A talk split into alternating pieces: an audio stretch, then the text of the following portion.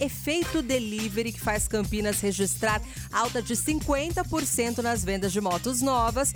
Isso aconteceu agora no mês de janeiro e ele vai trazer mais detalhes para nós sobre essa informação. Oi, Anderson, boa tarde para você. É, Mi, aumento na procura por serviços de entrega durante a pandemia da Covid-19 hum.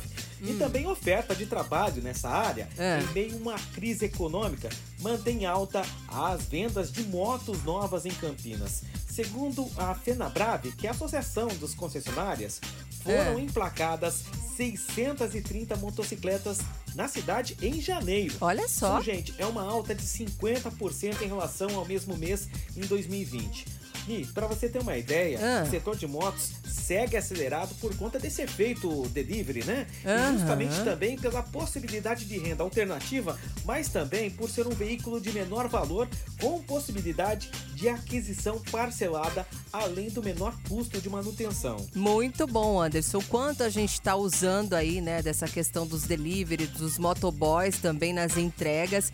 E isso tudo faz com que muitos se aventurem, né, na aquisição para isso, né, com esse trabalho também para quitar a questão da dívida.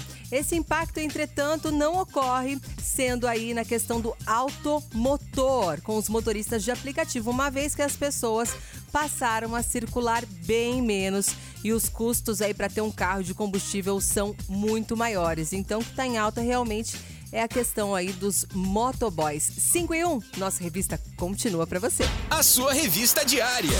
Revista Nativa.